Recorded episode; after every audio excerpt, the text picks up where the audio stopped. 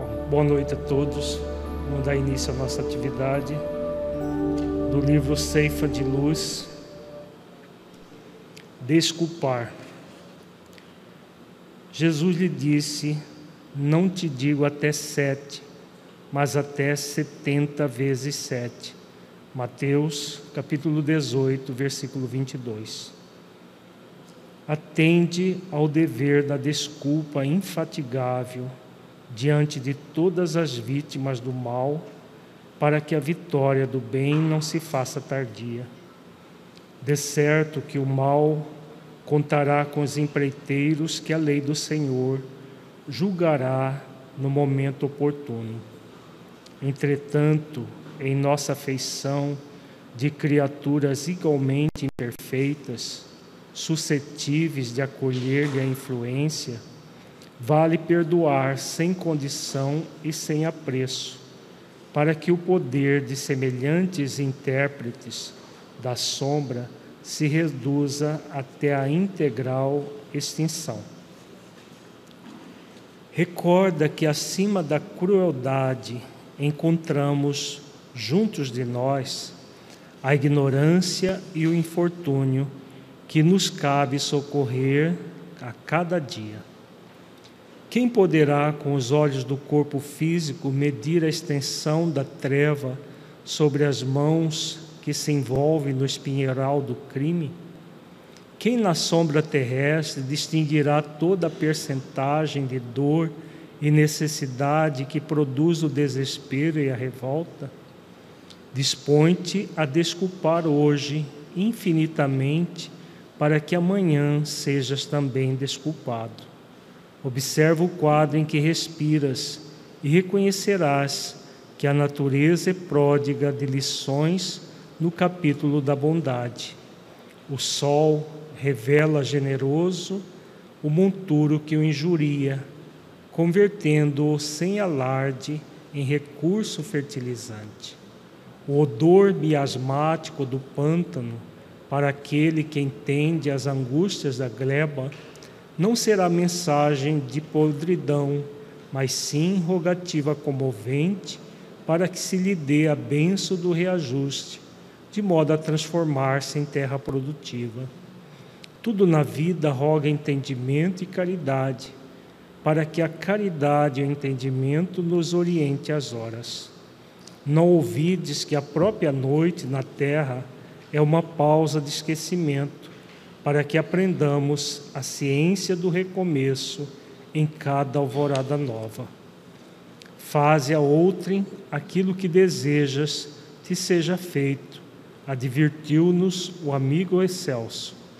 E somente na desculpa incessante de nossas faltas recíprocas, com o amparo do silêncio e com a força da humildade, é que atingiremos em passo definitivo o reino do eterno bem, com ausência de todo o mal.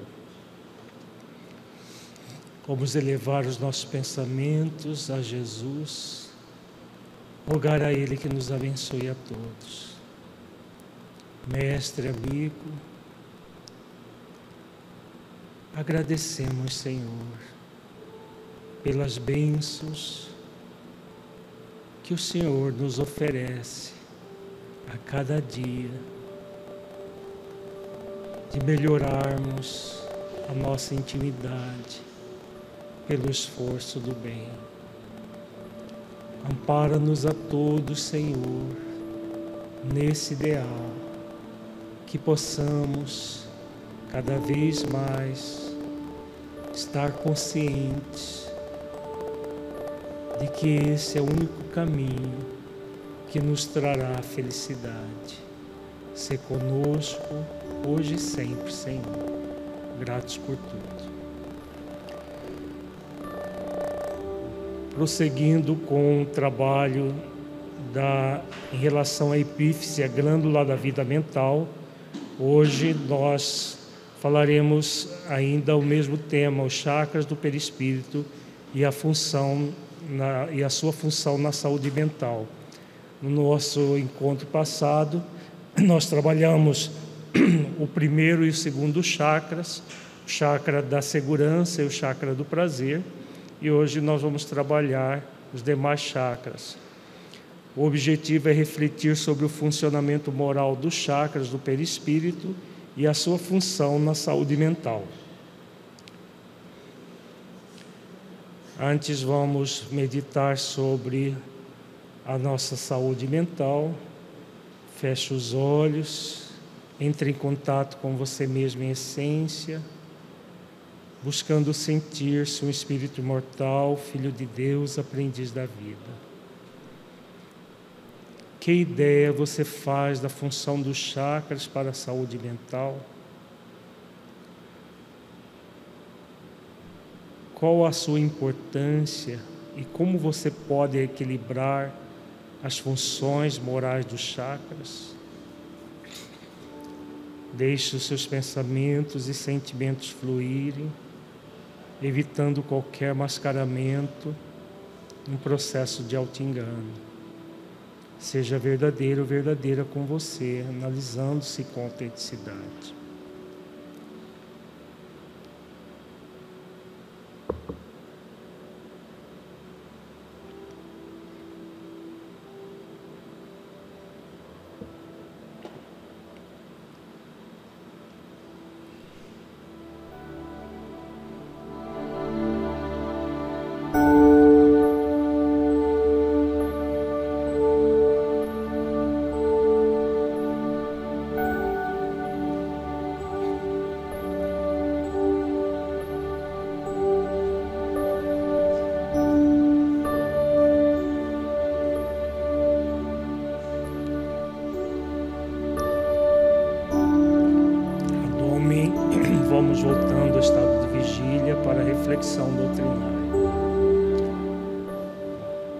Neste encontro, continuaremos a estudar a função dos chakras do perispírito na saúde mental.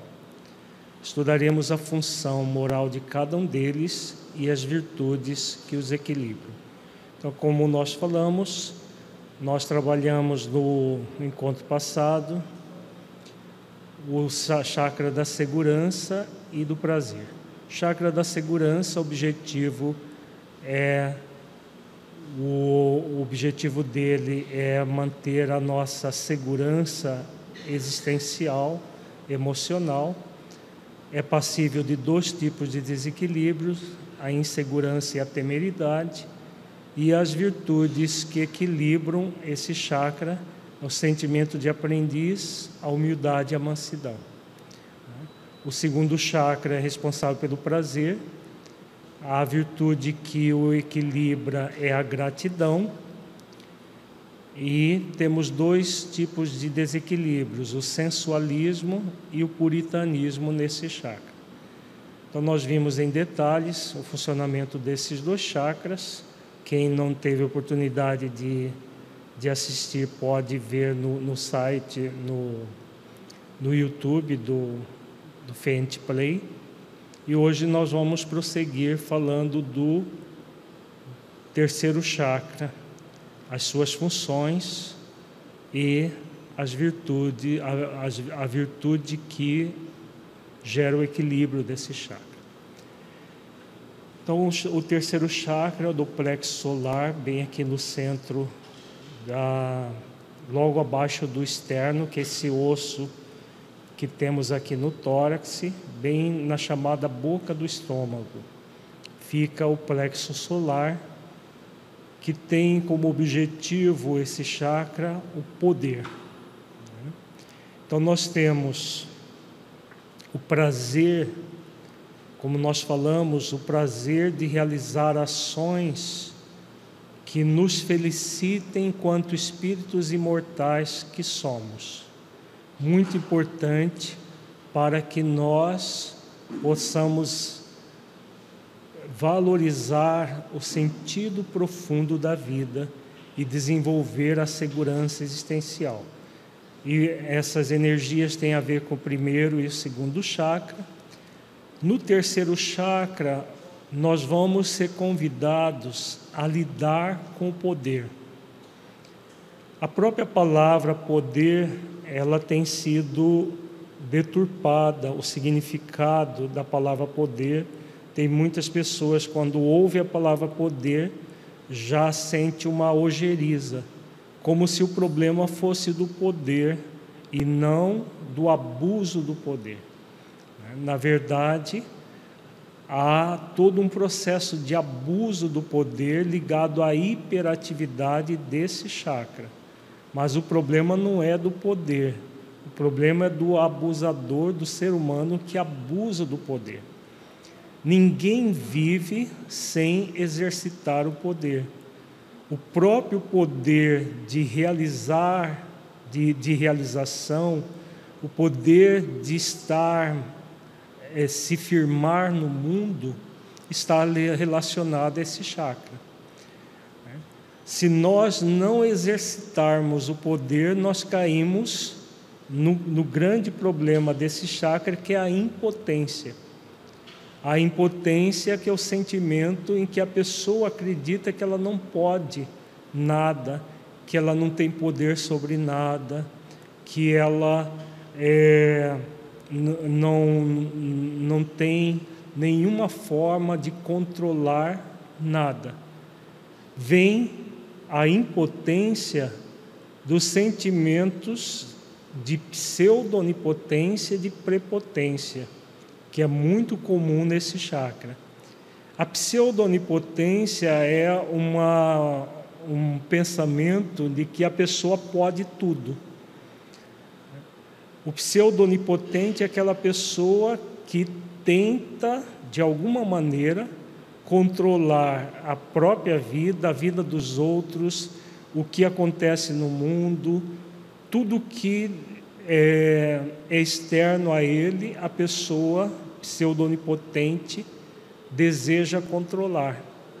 Então, quando ela adentra nessa ilusão de controle, porque esse é um terreno impossível de ser trilhado, porque nenhum de nós é verdadeiramente onipotente, porque só Deus é onipotente.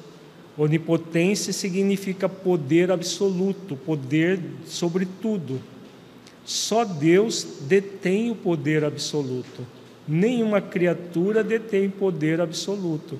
Então, todas as vezes que nós desejarmos ter o poder absoluto, nós adentramos num terreno extremamente é, limitador. Juntamente com a pseudonipotência, o que acontece? o exercício da prepotência.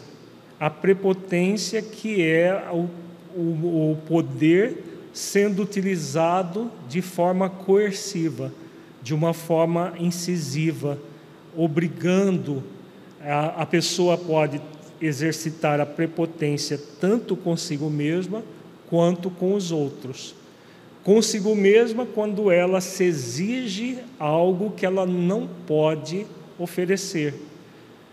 Por exemplo, a pessoa que é, deseja uma perfeição sem passar pelo esforço de, de aperfeiçoamento, que tem a ver com o primeiro chakra, em vez de exercitar o sentimento de aprendiz e aprender gradualmente, a pessoa exige dela mesma a perfeição. Quando ela exige dela mesma uma perfeição, o que, que vai acontecer? Ela vai começar a ter atitude prepotente com ela mesma. Ela começa a se a obrigar a realizar determinadas ações que ela não tem condições de realizar. Ser perfeita por autodecreto, por exemplo, de uma hora para outra. Não é possível ser perfeito de uma hora para outra. Então, essa prepotência consigo mesmo, vai gerar a prepotência com os outros, obrigando as pessoas à sua volta a agirem de acordo com aquilo que ela acha que é certo e não de conformidade com que a pessoa é, realmente quer vivenciar na própria vida. Então, todos, ah, tanto a pseudonipotência quanto a prepotência, gasta muita energia. Por isso, uma hiperatividade desse chakra. Nesse gasto de energia, cedo ou tarde ela cai na impotência, ou fica alternando como um pêndulo de um relógio. Uma hora está na impotência, daqui a pouco ela reage, vai para pseudonipotência e prepotência. A pseudonipotência e prepotência gasta muita energia, daqui a pouco ela volta para a impotência e fica nesse nessa é, movimento pendular que é muito comum nesse chakra. O poder de realização é o poder que a pessoa foca nela mesma. Nós temos um grande poder, porque vem do nosso potencial, aquilo que nós falamos também no nosso encontro passado. Nós temos um potencial ilimitado, que é o potencial do espírito puro. Esse potencial ele está limitado pelas limitações que nós temos como espíritos em evolução. Então, como espíritos em evolução, nós temos um potencial neste momento limitado. O potencial do espírito é ilimitado. O poder de realização é exercitar o poder de fazer esforços de transformação das limitações. Quanto mais esforços nós fazemos para superar as limitações, mais nós desenvolvemos o poder, esse poder de ser um ser em evolução, gradualmente caminhando em direção à nossa perfeição, a essa perfeição relativa que todos nós estamos eh, destinados. Então, tudo isso é exercício do poder. Então, quando a pessoa foca no poder de realizar esforços de autotransformação, no poder que ela tem no tempo presente, porque nós não temos o poder de antecipar o futuro nem de apagar o passado.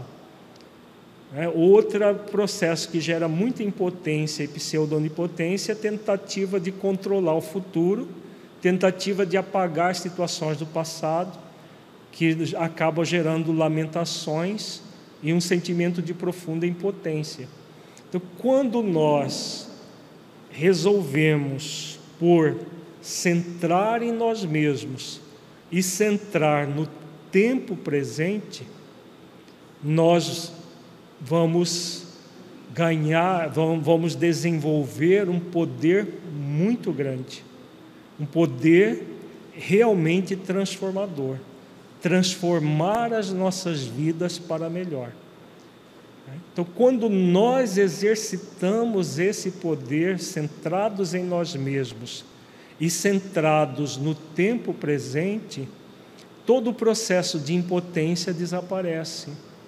Todo o processo de pseudo-onipotência não tem espaço, porque a criatura não vai é, ficar num processo de competição com Deus, porque essa pseudo-onipotência é uma tentativa de competir com Deus, como se nós tivéssemos que, literalmente tivéssemos que, fazer o papel de Deus na vida da, das pessoas à nossa volta, comumente os nossos entes queridos, que nós tendemos a cair nesse estado de pseudo-onipotência, tentar controlar o que acontece com as pessoas à nossa volta, tentar controlar é, a, as, as situações várias que acontecem na nossa volta. Então, quando a pessoa centra em si mesma e centra no aqui e agora, ela é, dilui a pseudonipotência e ela vai entregar a Deus aquilo que é de Deus.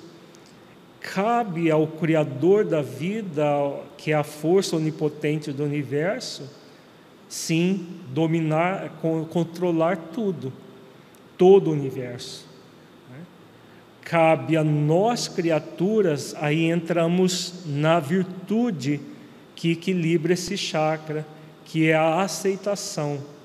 Cabe a nós criaturas aceitarmos o poder que nós temos, sobre nós mesmos, a partir do momento que nós trabalhamos a aceitação de nós mesmos, como nós somos e como nós estamos, o que acontece? Nós focamos o poder de realização. Então, quem nós somos? Nós somos um espírito imortal, filho de Deus, e neste momento evolutivo, aprendizes da vida. Aprendizes que estamos passando por experiências várias, experiências desafio durante a nossa vida, para produzir experiências aprendizado. Esse é o grande objetivo da vida. Então, quando nós aceitamos essa condição, nós mobilizamos o poder de realização, o poder que está afeto a nós mesmos. Né? Quando nós não aceitamos essa condição, nós entramos nessa competição insana com Deus, querendo ser onipotente, desejando essa onipotência impossível de ser desenvolvida em nós, de ser vivenciada por nós. Então, a pessoa, num processo de inaceitação, de imaturidade espiritual, aí entra também a ingratidão, a rebeldia, a a, o orgulho, né? que são os sentimentos egóicos que vêm lá do primeiro e do segundo chakras, e a aceitação se soma à gratidão, a o sentimento de aprendiz, a humildade e a mansidão. Então a pessoa humildemente aceita quem ela é. Ela é uma criatura em evolução. E como criatura em evolução, ela tem um poder limitado a ela própria. E em relação aos outros, nós não temos poder nenhum? Vamos refletir. Não temos poder nenhum sobre o outro. Por exemplo, uma mãe tem um poder sobre os filhos? Um pai tem um poder sobre os seus filhos? Ou não? Vejamos que o poder sobre o outro existe. Agora, não é o poder onipotente, porque a onipotência não passa de uma ilusão é uma ilusão de controle. O poder que nós temos sobre o outro é o poder de orientar, é o poder de conversar, de refletir juntos. Então, um pai, uma mãe, tem um poder enorme sobre os seus filhos, o poder de educá-los. Se não educam, aí já é um problema de impotência dos pais, que não estão exercitando o poder.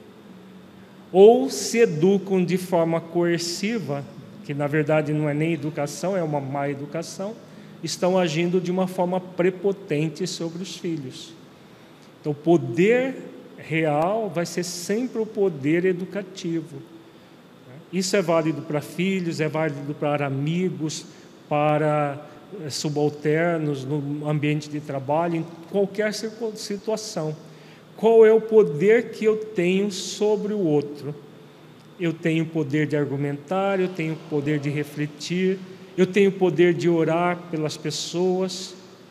É uma série de recursos que nos preenche de poder, um poder real, que não é um poder ilusório, é um poder real que auxilia o outro a se auxiliar. Quando nós adentramos no pseudo poder onipotente, que aí nós queremos manipular o outro, nós queremos fazer escolhas pelo outro, nós queremos fazer uma série de coisas que não são da nossa alçada, são da alçada do outro por mais importante que seja essa pessoa na nossa vida. Né? Então, para exercitar o poder, é fundamental de um, o poder de uma forma equilibrada, com aceitação das nossas limitações, é fundamental um grande amor à lei de liberdade. Porque caso não tenhamos um, um amor à lei de liberdade, nós vamos agir de uma forma sem discernimento, nós vamos agir de uma forma em que nós abusamos do poder ou acreditamos que não tem poder nenhum. Porque muitas vezes, a partir dessa, desse desejo onipotente e dessa prepotência toda, nós acreditamos que não temos poder nenhum, nem sobre nós mesmos. E aí esse é um grande erro. Né? Então é importante sempre lembrar: o poder só vai ser exercitado com base nas leis divinas, especialmente na lei de liberdade. Nós temos a liberdade de fazer as nossas escolhas e evoluindo gradualmente.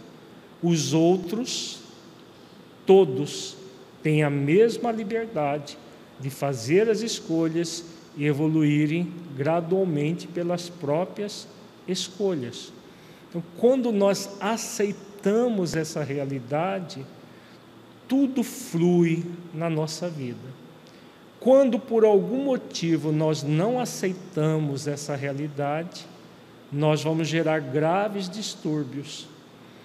E como nós vimos, esse chakra está ligado à glândula, é, ao pâncreas endócrino.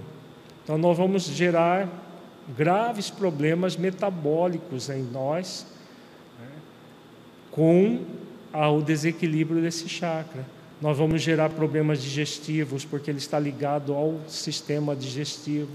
Nós vamos produzir problemas não apenas mental, emocional, relacional, mas também físicos para o nosso corpo, para a nossa mente.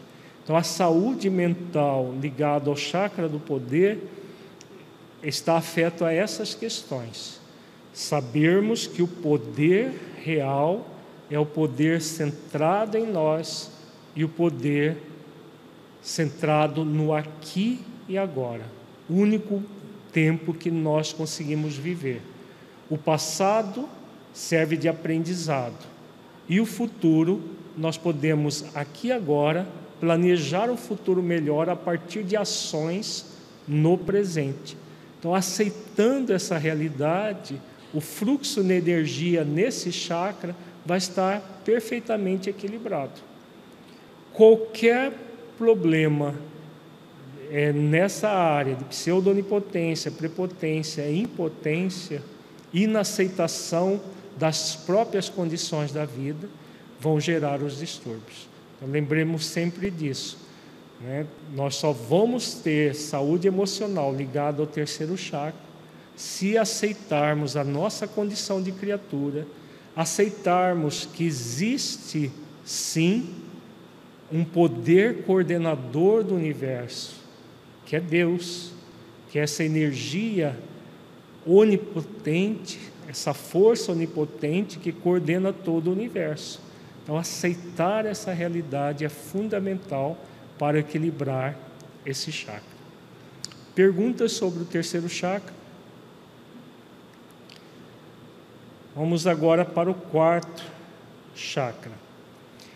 O quarto chakra é o chakra do coração, responsável pela, pelo sentimento de amor, por todo o processo de amor que a criatura realiza, especialmente o alto amor.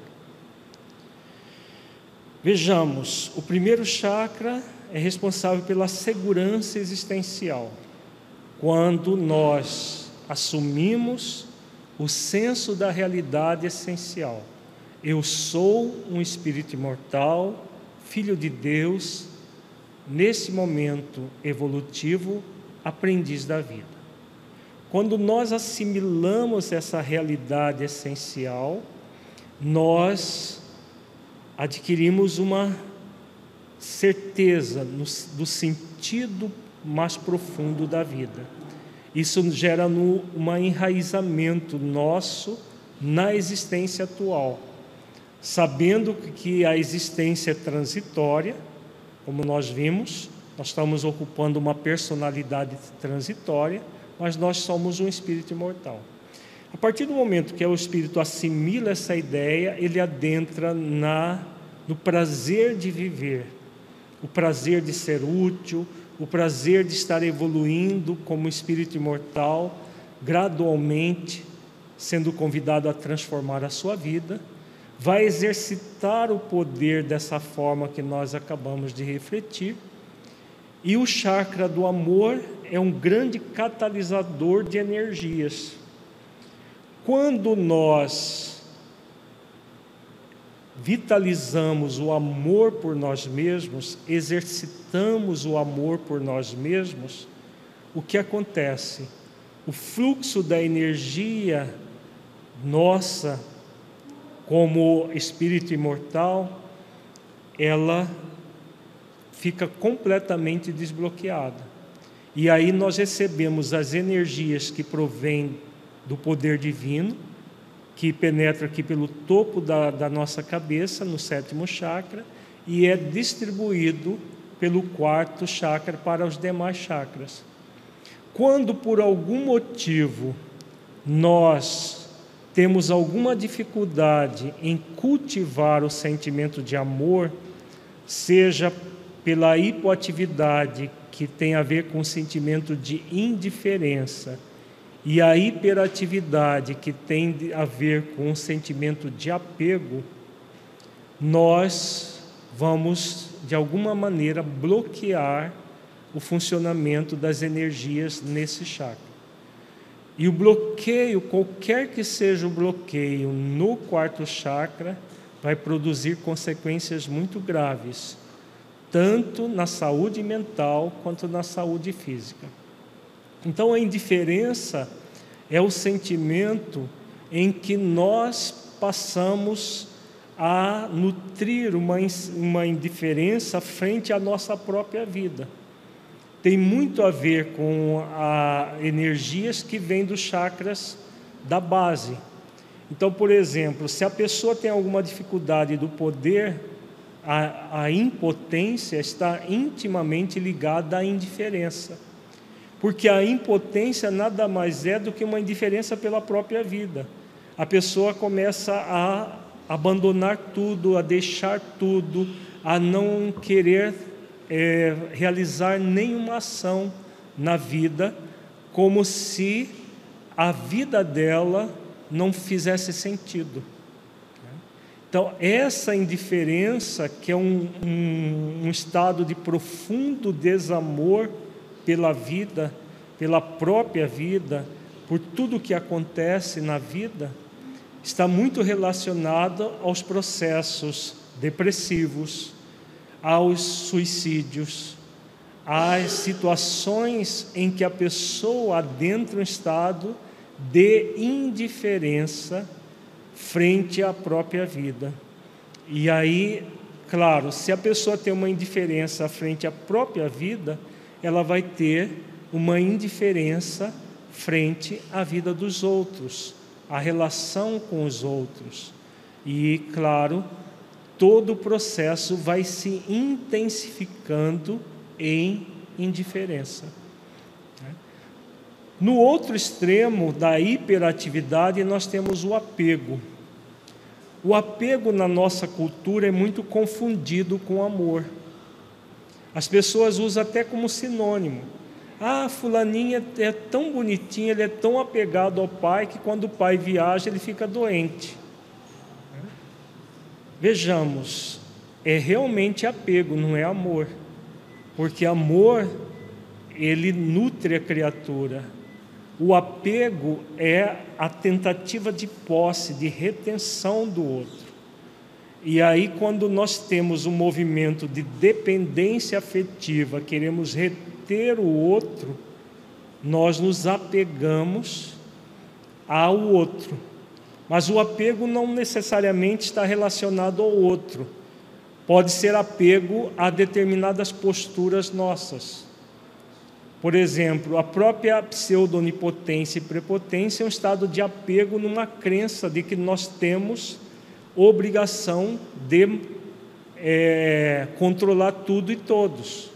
Então nós temos essa é, crenças em que nós nos apegamos, preconceitos que nós nos apegamos. Ao nos apegar em determinadas circunstâncias que não são benéficas, não são amorosas, nem justas, nem caridosas, não estão relacionadas à lei maior, o que vai acontecer? Desequilíbrio do, desse chakra. Então, a hiperatividade, a pessoa fica com o chakra congestionado. Na hipoatividade, falta energia. Tudo isso vai gerar graves desequilíbrios no sistema circulatório, no sistema imunológico. O sistema imunológico, por isso, é doenças chamadas de autoimunes, que são as doenças que o próprio corpo começa a formar anticorpos para destruir determinados órgãos, tem muito a ver com a indiferença. Né?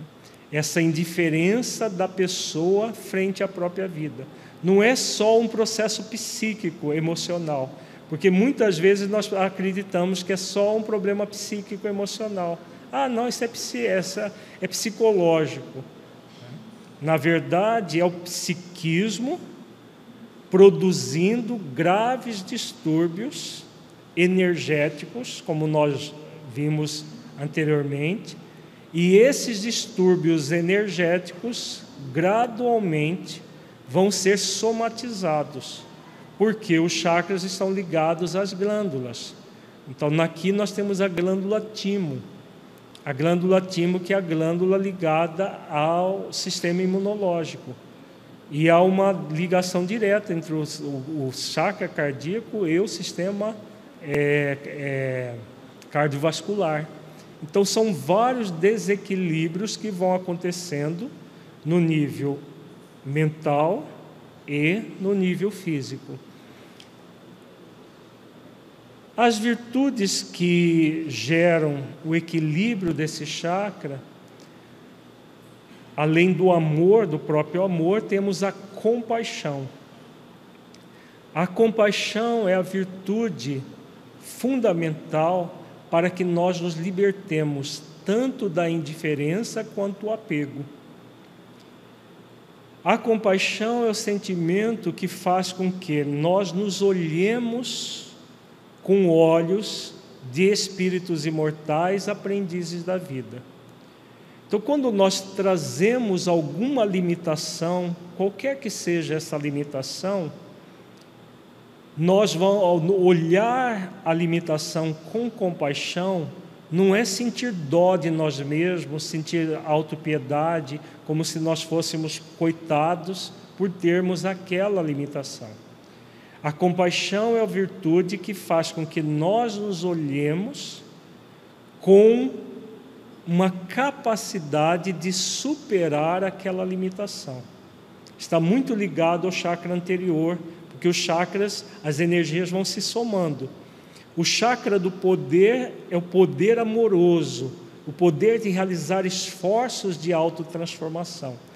Quando a pessoa cultiva o sentimento de compaixão, ela não vai se colocar como coitada diante da vida mas como alguém responsável por ter criado as limitações, por ter as várias limitações e também responsável por superar uma a uma qualquer limitação que criou. Então, quando nós exercitamos a compaixão por nós mesmos, nós vamos estar nos habilitando a exercitar a compaixão pelos outros. Então, as outras pessoas também têm as suas limitações, mas também têm as suas possibilidades de superar as limitações. Então, por exemplo, na, no, no, na dificuldade do relacionamento criado pela pseudo-onipotência e prepotência, quando nós exercitamos o poder real, a aceitação e a compaixão, aí sim nós vamos nos relacionar com os outros de uma maneira equilibrada, sabendo que as pessoas à nossa volta têm limitações, mas elas têm todas as condições de superar essas limitações. Então, a energia da compaixão, da virtude da compaixão, vai ser a virtude que vai fazer com que nós acolhamos as pessoas como elas são e como elas estão. Da mesma forma como nós nos acolhemos como nós somos e como nós estamos. Como nós somos espíritos imortais, filhos de Deus, aprendizes da vida. Como nós estamos pessoas que trazemos uma série de limitações, uma série de problemas, mas capazes de superar todas essas limitações. E não somos só nós que temos essa capacidade, todas as pessoas à nossa volta têm. Então, quando nós exercitamos a compaixão, também não tem espaço para pseudo-onipotência, prepotência, muito menos para indiferença, para apego a determinadas circunstâncias, a posturas.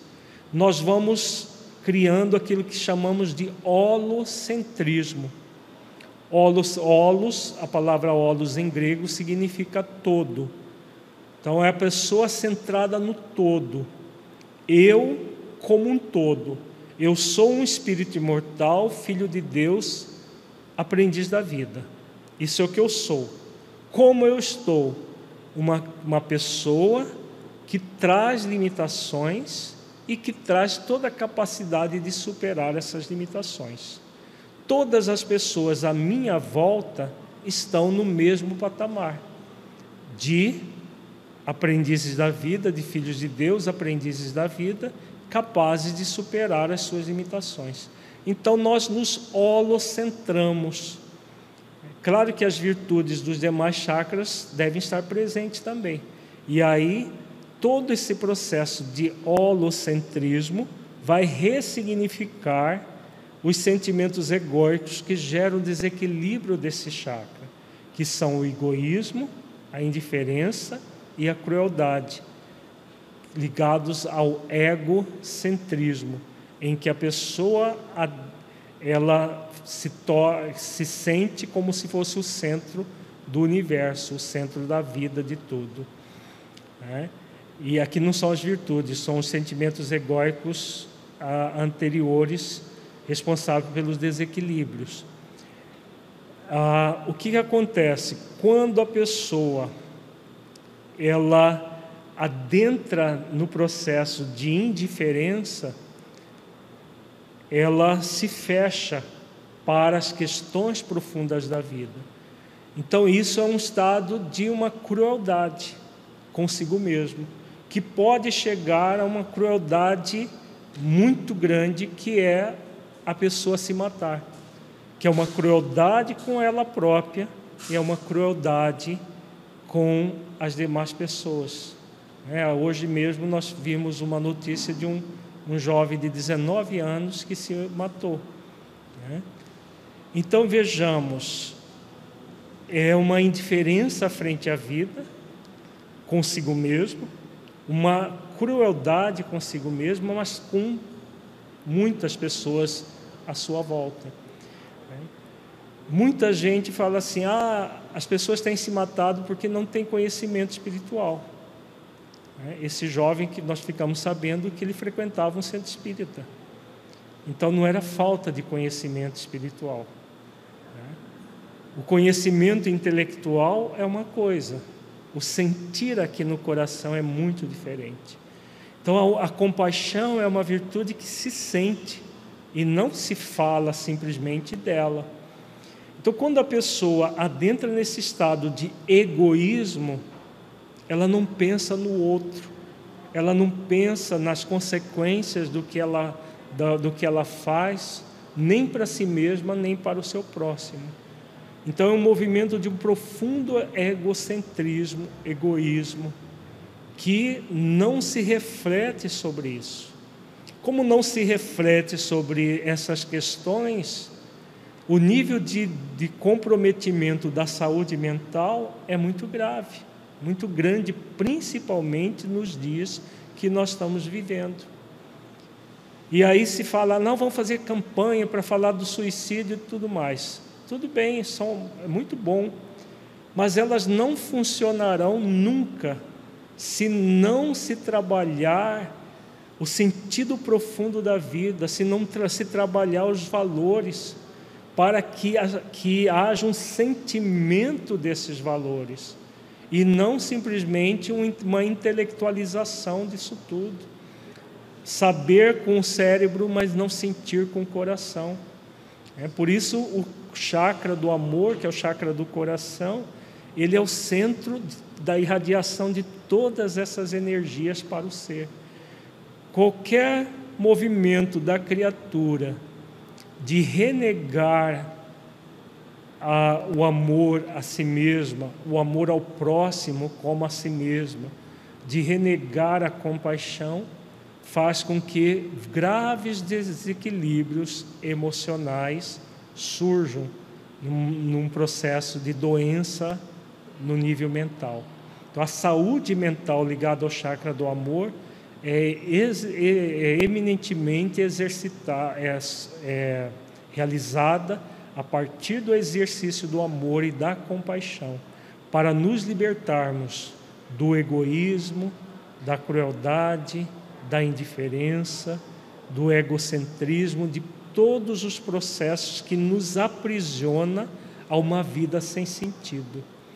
A vida é plena de sentido.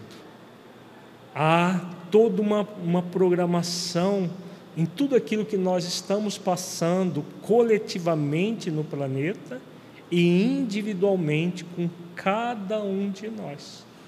Abrir-se essa realidade, hoje, mais do que nunca, é garantia de nós termos aquilo que Jesus ensina, a vida em abundância. Eu vim para que tenhas vida e vida em abundância. Só vai ser possível a partir do, do equilíbrio do chakra do amor. Sentir essa abundância da vida, para que nós não caiamos no sentimento de indiferença pela nossa própria vida, pelo aquilo que vai acontecer com os outros, por tudo que está é, à nossa volta, né, que produz esses fenômenos que vão ser cada vez mais comuns do suicídio, da depressão, de estados mentais de profundos desequilíbrios, por quê?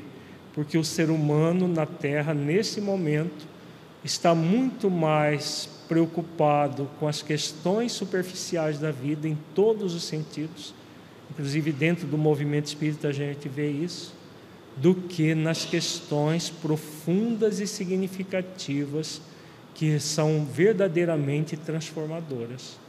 Enquanto nós nos recusarmos a adentrar nas questões mais significativas, mais profundas, nós vamos ter essas, esses acontecimentos que chocam muita gente, mas que é a realidade do que nós estamos vivendo enquanto indivíduos, enquanto coletividade, como sociedade como um todo. Então, mais do que nunca, somos convidados a fazer exercícios de amor, de compaixão para nos holocentrar. Eu não ficar fechado dentro de mim mesmo como se fosse o centro das atenções e no máximo estar me ocupando da família, mas mais no sentido material e não no sentido profundo, espiritual, no sentido maior da minha vida, da minha vida em família, na minha vida em coletividade é, e estarmos realmente nessa ocupação compassiva holocentrados. Perguntas sobre o quarto chakra, gente?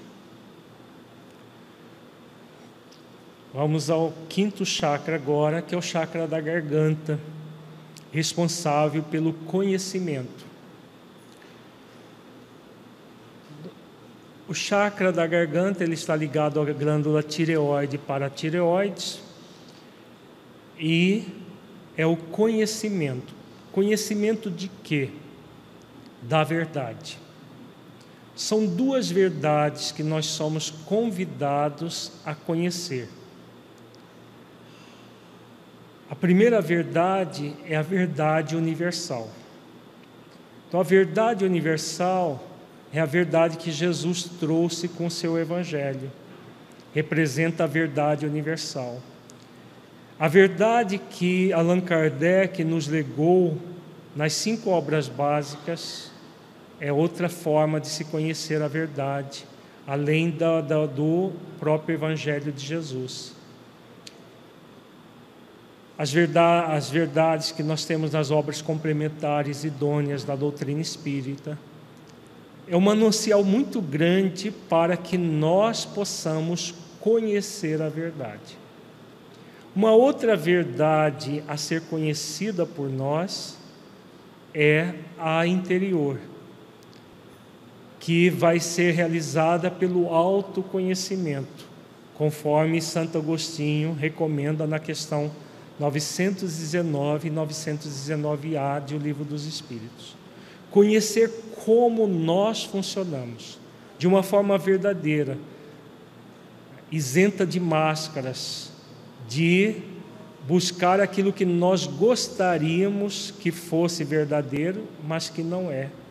Né? E olhar com compaixão, aí entra a energia da virtude que vem do chakra anterior, mas olhar com compaixão e com verdade. Então nós temos a verdade interior que é tudo aquilo que como nós funcionamos a verdade universal, que são os ensinamentos superiores da vida.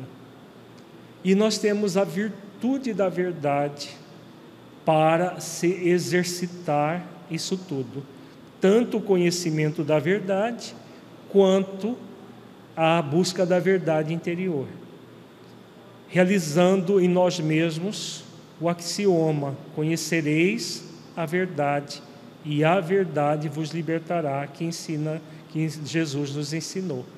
Então, conhecer a verdade, a verdade universal e a forma como nós lidamos com tudo isso dentro de nós, e a virtude da verdade, sendo exercitada diariamente por nós, vai nos libertar das nossas próprias eh, limitações, vai nos libertar do egocentrismo, vai nos libertar de todas as, as limitações que nós trazemos e que desenvolvemos ao longo do tempo. Então, quando nós fazemos isso, o que, que nós estamos realizando para nós? Todo um processo de busca da verdade libertadora. Quando, por algum motivo, nós sonegamos ou desprezamos tudo isso, né, que a sonegação e desprezo ao conhecimento na hipoatividade do chakra, o que vai acontecer? Nós hipoestimulamos o chakra do conhecimento. Né? Há uma diminuição da energia. Assim como na hiperatividade nós temos um abuso da, da, do conhecimento, que é um excesso de energia. O, uma, a, tanto um processo como o outro desequilibram o quinto chakra. A sonegação é o processo em que nós temos condições de buscar o conhecimento, temos todo ele à disposição e nós mesmos nos boicotamos e não assimilamos esse conhecimento. Então, nós podemos fazer isso conosco, ter a oportunidade de conhecer a verdade, ter recursos vários para isso e mesmo assim sonegar o conhecimento. Muitos de nós fazemos isso o tempo todo sonegamos, nós temos a liberdade de fazer isso conosco. A outra forma é o desprezo ao conhecimento. Comumente é as pessoas que colocam o espiritual como secundário na sua vida ou às vezes como nem existente. Então a pessoa despreza o conhecimento. Hoje existe dentro do conhecimento da, da verdade universal não apenas das religiões, como é a doutrina espírita, que é uma ciência e uma religião. Mas nas ciências, de um modo geral, existem hoje muitos conhecimentos que mostram uma realidade espiritual muito profunda. E quanta gente busca esse conhecimento é muito pouco ainda. A maioria despreza o conhecimento da verdade. Pesquisas sobre reencarnação tem aos montes, sobre a realidade espiritual tem aos montes. Uma série de recursos nós temos para nos espiritualizar. E é um desprezo desse conhecimento, como se nós estivéssemos na vida simplesmente para nos divertir então é, é aquilo que o apóstolo Paulo nos ensina: tudo nos é lícito, mas nem tudo nos convém. Então a pessoa despreza o conhecimento, sonega aqueles que já têm uma ideia do que é a realidade espiritual, muitas vezes não buscam como poderiam buscar, né? e não deixa de ser um desprezo também a para o aprofundamento desse conhecimento. E o abuso do conhecimento é quando nós conhecemos uma determinada situação e, para manipular consciências, nós abusamos do conhecimento. Está ligado principalmente à prepotência lá do terceiro chakra. Isso é muito comum, por exemplo, nessas pseudos igrejas que existem ah, na, na atualidade as pessoas utilizam o conhecimento da própria Bíblia, inclusive, para manipular pessoas e adquirir recursos financeiros dessas pessoas. É um, um típico abuso de conhecimento que ah, é, é muito comum nos dias de hoje. Outro abuso de conhecimento é quando nós é, temos determinado conhecimento e exigimos de nós já viver de acordo com aquele conhecimento. Tem a ver com a prepotência consigo mesmo, com exigência de perfeição. É um abuso do conhecimento. Vai gerar distúrbios muito graves. Esse, esse movimento de, gera distúrbios muito graves aqui na região do, do pescoço, principalmente na glândula tireoide né, desequilíbrios energéticos, agora principalmente no nível mental e emocional. Quando nós exigimos de nós mesmos algo que nós não podemos oferecer ainda. A pessoa não se sente aprendiz da vida, ela se exige uma perfeição que não pode ter. Então eu pego o conhecimento, que é válido, e aí já me exijo fazer com que esse conhecimento esteja pleno em minha vida. Não é possível. O conhecimento da verdade vai nos auxiliar a evoluir gradualmente, porque é essa a verdade. Não existe evolução abrupta, a evolução é gradual. É um processo que gradualmente nós vamos conquistando. Então, quando eu me exijo uma evolução abrupta, eu estou abusando do conhecimento de uma realidade. Eu conheço a lei de amor, justiça e caridade e me obrigo a vivenciar plenamente a lei. O que, que eu estou fazendo? Eu estou abusando do conhecimento, agindo com profundo desamor comigo mesmo. Então já não é mais conhecimento, é o abuso do conhecimento. Quando eu nós fazemos o exercício de amor por nós mesmos, de compaixão, que vem do lado do, do, do quarto chakra, nós vamos adentrar na compreensão da verdade, que é a virtude que, que equilibra esse chakra.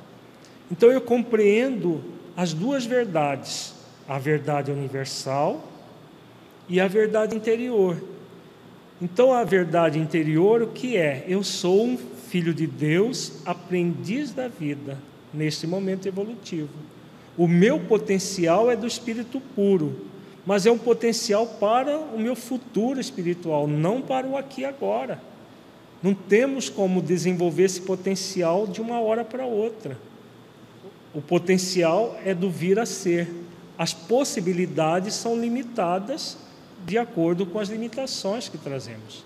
Agora, nós temos possibilidades de, de transformar tudo isso. O conhecimento da verdade e a compreensão dessa realidade faz com que nós nos acolhamos, nos aceitemos como nós somos e como nós estamos. Vejamos que na saúde mental nós vamos somar cada chakra, a função dele e as virtudes que equilibram. Se não houver essa soma, qualquer desequilíbrio em um dos chakras ou qualquer recusa em exercitar uma ou outra virtude produz desequilíbrio em todos, porque todos se somam ah, em termos de função e de virtudes. Então, sem a compaixão, não vai ser possível compreender essa verdade. A verdade é que nós somos espíritos em evolução, que a evolução é gradual e que exigir de si mesmo uma perfeição que vem lá do primeiro chakra vai é um abuso do conhecimento, é um abuso é, da, do próprio conhecimento das leis contra nós mesmos. E aí nós adentramos no estado de incompreensão, somados com todos os sentimentos que provêm dos chakras anteriores. Então, se nós quisermos exercitar o equilíbrio desse chakra, né, produzir todo o estado metabólico, de, de equilíbrio para o nosso corpo, de equilíbrio para a nossa mente, é fundamental fazer esforços para conhecer a verdade, mas conhecer a verdade com o coração não com o intelecto apenas. Conhecer a verdade no nível do saber, do sentir essa verdade. Porque ao conhecer no nível do saber, do sentir, nós passamos a vivenciar gradualmente a verdade.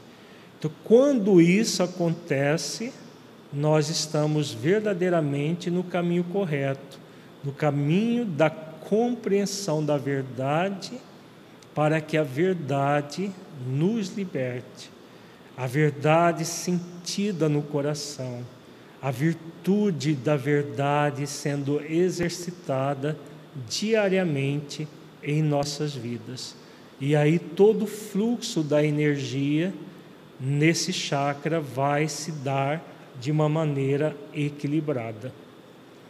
Perguntas sobre o quinto chakra? Vamos agora para o sexto chakra, o frontal, que fica nessa região entre as duas sobrancelhas, mais para o centro do cérebro, responsável pela inspiração e intuição.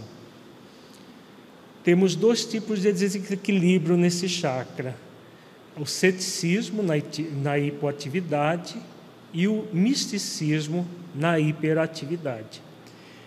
Então, na função, a função desse chakra é a inspiração e a intuição, fenômenos anímicos do ser, mas ligados com o espiritual profundo.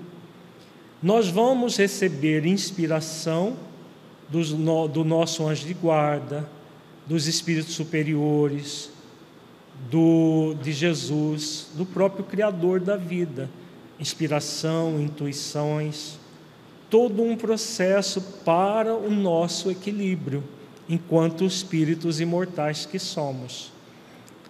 A partir da inspiração e da intuição, nós nutrimos o conhecimento sobre nós mesmos, que vem lá do, do chakra anterior, o conhecimento da verdade, e tudo flui em nós nesse processo equilibrado de inspiração e de intuição.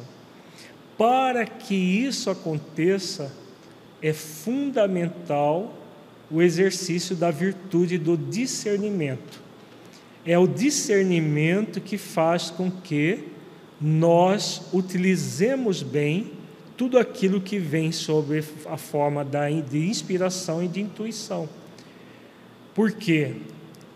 O discernimento é a virtude que, que surge a partir da reflexão da própria verdade, muito ligada à compreensão da verdade do chakra anterior e da reflexão. Quando nós refletimos sobre o sentido maior da vida, o grande objetivo da vida, e aí nos abrimos, abrimos os nossos canais de percepção. Esses canais de percepção da intuição e da inspiração são neutros em si mesmos. Então, como eles são neutros em si mesmos, que tipo de espíritos nós podemos receber inspiração e intuição? Que tipo de espírito? Qualquer tipo de espíritos. Espíritos bons, espíritos maus. O fato de ser espírito desencarnado, isso nas obras básicas é colocado muito claramente, nos torna bons só porque são desencarnados. Então, é, como que nós vamos definir uma intuição, uma inspiração de um bom espírito ou de um mau espírito? Pelo discernimento.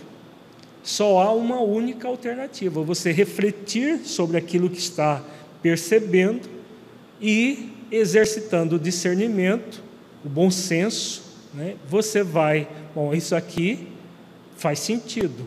Então, se faz sentido, eu sigo. Isso aqui não faz sentido. Se não faz sentido, eu não sigo. Eu deixo de lado. Isso é a boa utilização desse chakra. Mas quando a pessoa se recusa a exercitar o discernimento, o que, que acontece? Esse indiscernimento vai produzir o ceticismo naquele que não acredita em nada daquilo que provém da dimensão espiritual, que rechaça toda e qualquer inspiração intuição. Isso é bobagem, isso é coisa de. Né? Às vezes a pessoa até é espiritualista e já vi até as pessoas espírita que receberam intuições importantíssimas para elas e por um processo de indiscernimento rechaçaram e geraram problemas graves para elas mesmas, que se, se tivesse ouvido a intuição, teria poupado muitas lágrimas. Isso acontece, por quê? Porque o ceticismo faz com que nós rechacemos, seja por é, não acreditar em nada do que se, é espiritual, seja por não refletir o sentido maior de uma determinada intuição. Já o misticismo é o contrário. O misticismo é acreditar que tudo que a pessoa recebe pela intuição provém de bons espíritos. E aí os obsessores fazem é, um estrago na vida dessas pessoas porque elas se tornam místicas e tudo para elas é, é, a, é a determinação que vem do alto, e na verdade muitas vezes não é do alto, é lá de baixo mesmo que vem as coisas, as intuições, as inspirações que vão produzir desequilíbrios mentais, emocionais para essas pessoas. Então é fundamental é, o exercício do discernimento. Aliás, discernimento é essa virtude para todos, todas as questões da vida. É a ausência de discernimento que faz com que a pessoa adentre no processo da pseudo-onipotência, da prepotência, da impotência, né, do, do egocentrismo. Quando nós exercitamos o discernimento, nós vamos nos poupar uma série de problemas para nós mesmos e para nossas relações e para tudo mais. Então, exercício do discernimento para saber aquilo que provém da espiritualidade maior, da espiritualidade superior, de bons espíritos, aquilo que provém de espíritos ainda inferiores que nos querem o mal, que muitas vezes desejam que nós adentremos situações muito graves para nós mesmos e que, exercitando o discernimento, nós vamos nos poupar muitas lágrimas, muitas dores. Perguntas sobre o sexto chakra? Vamos para o sétimo e último chakra, que é o chakra. Oh, tem pergunta? Por favor.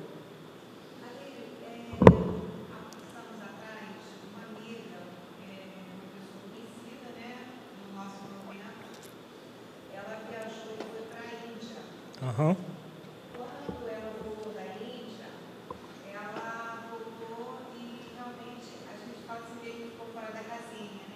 Uhum. Ela teve uma mudança e caiu nesse quadro do misticismo. Assim, ela realmente assim, se descompensou, ela voltou e realmente ficou é, totalmente desequilibrada. Desequilibrada sob o aspecto da mediúnica e assim para a vida. Né? Uhum. Uhum. Existe essa possibilidade de um choque, digamos assim, anímico, de um choque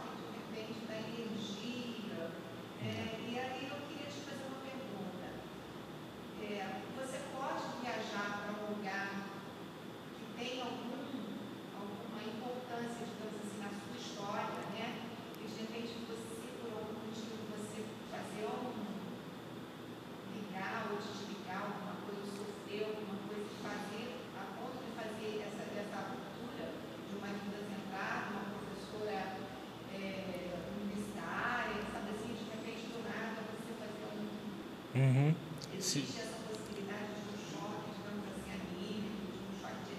Se existe a possibilidade de um choque anímico quando a gente visita um país, uma cultura que já foi nossa no passado? Teoricamente, sim, se a pessoa se regredir a uma experiência do passado e não voltar à realidade objetiva do presente. Né? Mas, na verdade, esses processos, pela sua descrição, são muito mais processos de misticismo, em que nós entramos numa postura mística de acreditar que o espiritual é abandonar o lado material, as questões objetivas da personalidade atual.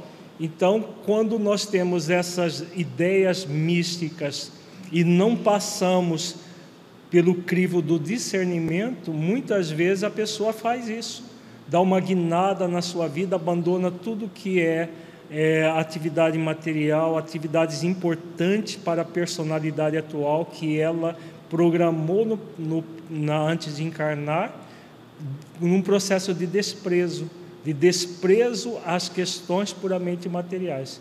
No, no nosso encontro passado nós trabalhamos isso, no, tem a ver com o primeiro chakra quando eu desprezo a, a, as questões materiais da vida, né, é tão ruim quanto o apego intenso às questões materiais da vida. Tem a ver com o primeiro chakra, com o quarto chakra. Então, é nem desprezar a personalidade atual com todos os recursos, é para que o espírito imortal evolua. E cada existência nós temos determinados aprendizados importantes a serem desenvolvidos. Né?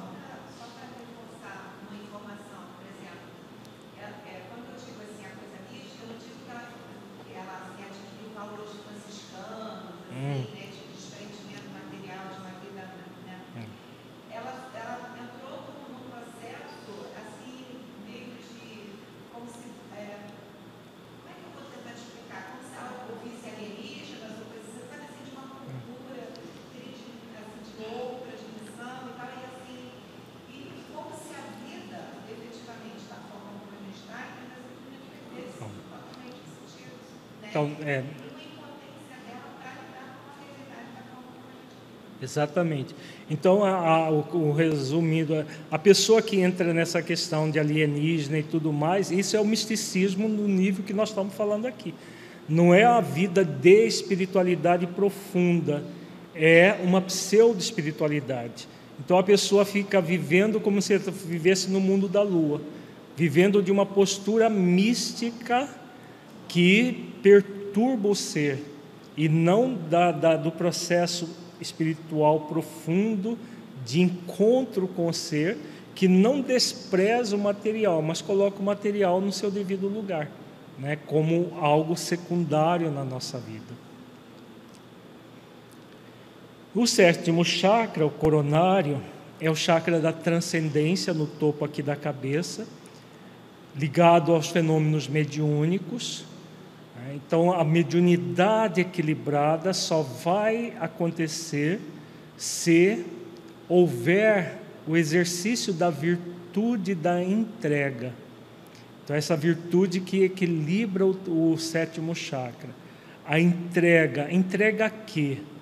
entrega à própria essência divina que somos, utilizando da personalidade atual como um recurso, um instrumento do Espírito, e entrega a Deus, que nos criou para a felicidade, para a vida. Por consequência dessa entrega a Deus, a entrega em docilidade aos benfeitores espirituais principalmente ao próprio anjo de guarda, que norteia as atividades psíquicas mediúnicas. O sétimo chakra está ligado à glândula epífise, como nós temos trabalhado. O sexto está ligado à hipófise, que é a glândula que, que comanda todas as demais glândulas no corpo físico. E a epífise que comanda a mente da criatura. Então, quando nós exercitamos a virtude da entrega, a entrega a Deus, a entrega à essência divina que somos, buscando os valores essenciais, sem desprezar os valores da personalidade atual, mas utilizando a personalidade atual como uma enfermeira das subpersonalidades que nós trazemos do passado, das tendências egóicas que trazemos do passado, o que nós vamos fazendo com isso? Nós vamos criando um nível de saúde mental, emocional muito grande. Como a epífise, a glândula da vida mental, todo o estado de equilíbrio energético vai é, ficando cada vez mais harmonizado e a pessoa se torna profundamente saudável espiritualmente, emocionalmente, mentalmente. E aí as funções psíquicas, lembremos que a fala de Alexandre, que nós estudamos no primeiro encontro deste módulo, a epífise secreta hormônios psíquicos. E esse chakra é o chakra das funções psíquicas. Então as funções psíquicas só estarão equilibradas se houver todo esse exercício de entrega. Quando há em algum nível a resistência, a resistência em me reconhecer como espírito imortal, já, como nós falamos, no primeiro chakra, se a pessoa resiste à ideia de que ela é um espírito imortal, filho de Deus, aprendiz da vida, tudo fica bloqueado. Bloqueio do primeiro chakra, bloqueio o sétimo, imediatamente, todo feixe de energias do sétimo ao primeiro fica bloqueado. Se a pessoa já se aceita um espírito imortal, mas tem dúvida da realidade é, espiritual, de que Deus realmente é esse Pai amoroso que Jesus ensina, todas as questões profundas da vida, há uma resistência em relação às questões mais é, espirituais e ligadas à divindade, por fatores dogmáticos ou mesmo é, nós espíritas que não temos mais os dogmas na religião hoje, mas trazemos às vezes os dogmas internalizados em nós mesmos. E aí nós duvidamos de determinadas situações. Será que Deus realmente ele, ele ampara as mais ínfimas criaturas, como está lá no livro dos Espíritos. Né? Qualquer dúvida nesse sentido gera uma resistência, um bloqueio energético que vai bloquear as funções psíquicas. Agora, nós poderemos sempre ter a hipoatividade, a hiperatividade ou a função normal. A hipoatividade é o desprezo às funções psíquicas. Isso é muito comum nas pessoas que, que detêm a, a, a mediunidade num nível mais ou menos intenso e deseja desprezar. Por quê que acontece o desprezo às funções psíquicas mediúnicas?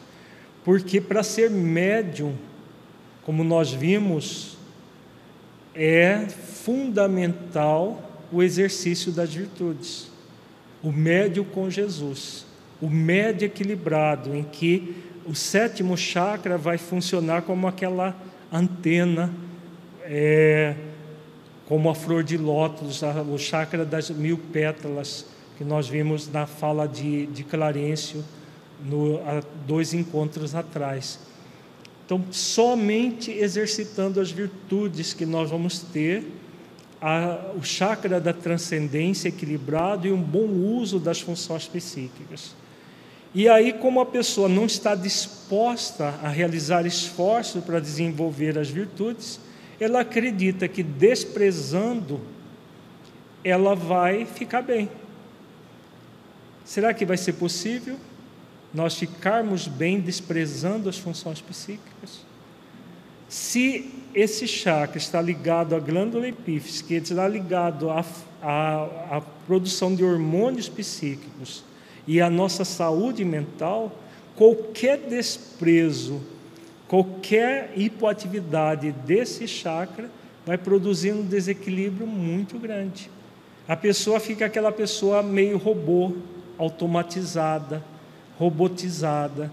É aquela pessoa que vegeta, não vive não vive com V maiúsculo. Então é aquela pessoa que vive como se fosse assim, está meio dopada, porque, porque bloqueia as funções psíquicas que geram o equilíbrio de todo o funcionamento do, da mente e do nosso corpo, inclusive. Nós vimos que a glândula epífise ela não controla as demais glândulas, porque essa é a função da hipófise ela não controla do ponto de vista físico, mas ela controla do ponto de vista psíquico, porque é a glândula mais significativa. Então, qualquer desprezo, qualquer movimento de resistência da criatura vai produzir desequilíbrios aí. Então, por isso, fundamental exercitar essa entrega. E só conseguimos exercitar a entrega quando nós é, exercitamos diariamente essa condição de espírito imortal, filho de Deus, aprendiz da vida que nós estamos vivenciando. A nossa condição de filhos de Deus, que é a virtude do sentimento de filiação divina, o tempo todo exercitando essas virtudes. Quando nós exercitamos, nós vamos diluindo as existências por meio da entrega outra dificuldade desse chakra é o abuso, abuso das funções psíquicas. São as pessoas que utilizam da mediunidade, da capacidade psíquica de contato com o mundo espiritual para fazer o mal, principalmente os trabalhos de magia negra. Agora imaginemos a pessoa abusando das funções psíquicas as, da glândula mais significativa que nós temos no nosso corpo. O que, que pode gerar isso em termos mentais? As doenças mentais, as loucuras. Hoje nós já não se fala na psiquiatria, já não se fala em loucura. São transtornos psicóticos, os vários transtornos psicóticos que são gerados por, pelo abuso. Além dos transtornos psicóticos, aí os processos obsessivos. Os processos obsessivos estão muito ligados a esses fenômenos também. E problemas mentais graves em futuras existências. Porque quando a pessoa abusa das funções psíquicas, ela gera desequilíbrios muito graves no sétimo chakra. E como é o, o chakra do perispírito, essas lesões são lesões muito graves no perispírito. E lembremos que, que nós vimos que o a, a sétimo chakra está ligado ao corte cerebral. Como ele está ligado ao corte cerebral, qualquer dano no sétimo chakra vai gerar danos no corte cerebral, com todas as consequências dos danos nessa área. Então, são danos para a existência atual e para existências futuras. As pessoas podem criar doenças muito graves, como esquizofrenias, para várias existências para se recuperar do abuso das funções psíquicas. Ninguém abusa das funções psíquicas sem passar por consequências muito graves. Né? E é claro que não tem só a questão da, da magia negra. Por exemplo, a pessoa que dentro do movimento espírita vende a sua mediunidade. Também é um abuso das funções psíquicas. Toda e qualquer ação que a pessoa faz né, para a, é, não usar adequadamente, mas abusar. E, e, essa venda da mediunidade não é só troca de dinheiro. Muitas vezes em troca de prestígio, de fama, de bajulação, de processos em que a pessoa ela deixa de ser aquele médio é, focado na, em, em ser um instrumento do bem, um instrumento de Jesus, para utilizar da mediunidade para é, a autopromoção, né? para situações que são muito graves do ponto de vista espiritual. Tudo isso é abuso das funções psíquicas, produz problemas para a existência atual e para existências futuras, de acordo com o nível de desequilíbrio.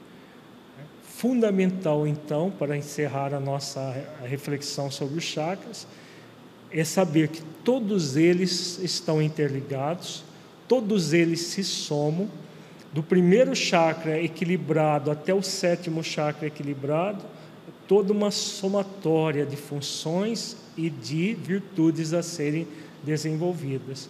E as energias do sétimo até chegar no primeiro também todo um processo de entrega, de entrega a Deus, de realmente exercitar a nossa condição de espíritos imortais, filhos de Deus, aprendizes da vida. A, a, virtude da filiação divina, a virtude do sentimento de aprendiz, a virtude da humildade, da mansidão, de várias virtudes somadas para que nós possamos nos entregar, entregar a Deus como criaturas dele, para evoluir e crescer com base no esforço de harmonização da, das nossas glândulas a partir das funções psíquicas. Perguntas? Vamos fazer então a nossa avaliação reflexiva final.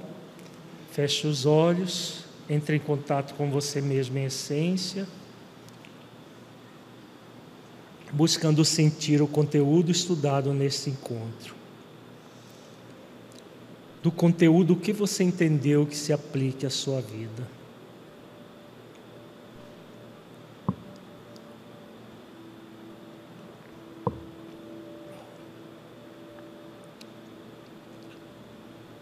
Conteúdo estudado mudou a forma como você entende o objetivo dos chakras na saúde mental? Em caso positivo, que mudança foi essa?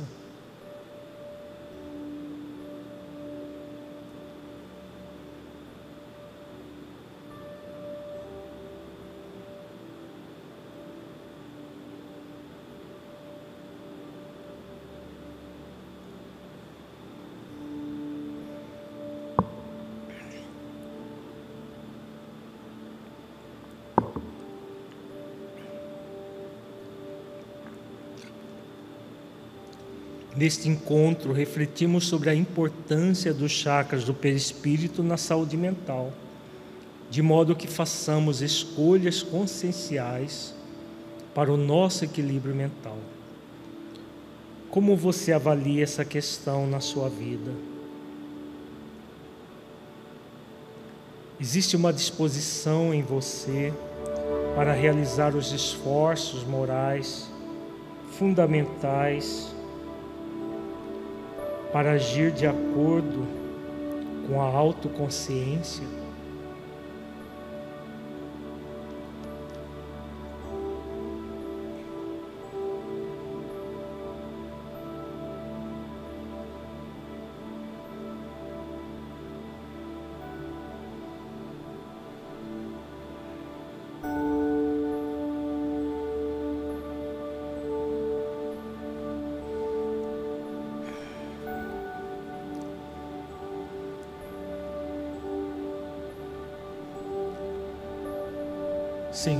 Jesus, Mestre, amigo, agradecemos, Senhor, pelas bênçãos,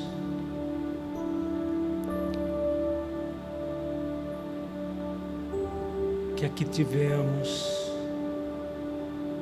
de refletir acerca das virtudes que somos convidados a exercitar para o bom funcionamento dos nossos chakras, para o nosso equilíbrio mental e emocional.